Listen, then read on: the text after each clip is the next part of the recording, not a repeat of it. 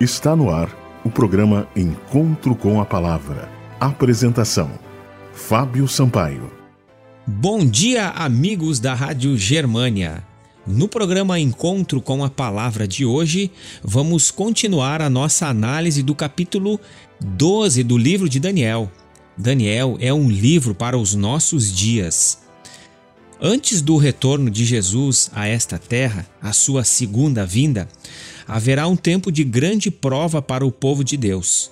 As provações, portanto, são permitidas por Deus com dois objetivos principais. O primeiro, transformar o nosso caráter. O segundo, nos preparar para o céu. A boa notícia do livro de Daniel é que, apesar de que enfrentaremos um tempo de angústia, um tempo de prova, Miguel, que é o próprio Cristo, se levantará para salvar os seus filhos fiéis. Que revelação foi apresentada a Daniel em relação aos últimos dias? Daniel, capítulo 12, versículo 1.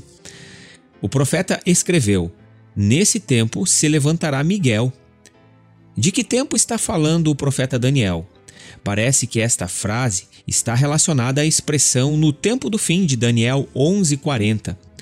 Isso quer dizer que o profeta Daniel situa os acontecimentos do capítulo 12 depois dos anos 1798 e 1844, datas importantes como sendo um ponto inicial do período chamado Tempo do Fim. Haverá um tempo de angústia no tempo do fim, tempo em que nós estamos vivendo. Antes da segunda vinda de Jesus a esta terra, os filhos sinceros de Deus passarão por um tempo de provação, um tempo de angústia, jamais experimentado na história. Deus estará com seus filhos. O profeta Jeremias, no livro do profeta Jeremias, capítulo 30, versículos 5 a 7, faz uma descrição impressionante o profeta faz um paralelo entre a angústia final do povo de Deus e a angústia vivenciada por Jacó em seus dias. Em Gênesis, capítulo 32, lemos a história da angústia de Jacó ao saber que seu irmão Esaú, a quem havia enganado, vinha marchando contra ele com 400 homens. A experiência de Jacó é tomada como exemplo da angústia que os filhos de Deus enfrentarão nos dias finais da história. Há um paralelo, portanto, entre a história de Jacó e a história dos fiéis filhos de Deus no tempo do fim. Jacó foi ameaçado de morte por Isaú. Os filhos de Deus também serão ameaçados de morte. Jacó lutou para conseguir o livramento. Os fiéis filhos de Deus clamarão a Deus de noite e de dia, pedindo proteção. Satanás levou Esaú a marchar contra Jacó. Os ímpios também marcharão contra os fiéis filhos de Deus. Satanás se esforçou para impor sobre Jacó a intuição de culpa. O diabo, o nosso acusador, se esforçará também para nos fazer pensar que o nosso caso é perdido, é um caso sem esperança.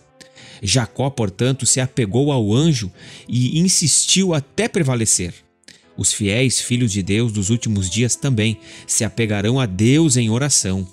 Por isso, o programa Encontro com a Palavra deixa esse alerta.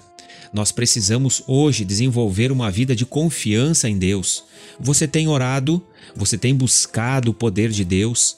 Ainda hoje há tempo para nós deixarmos os maus caminhos, a nossa angústia, aquilo que as pessoas às vezes procuram para o seu próprio bem.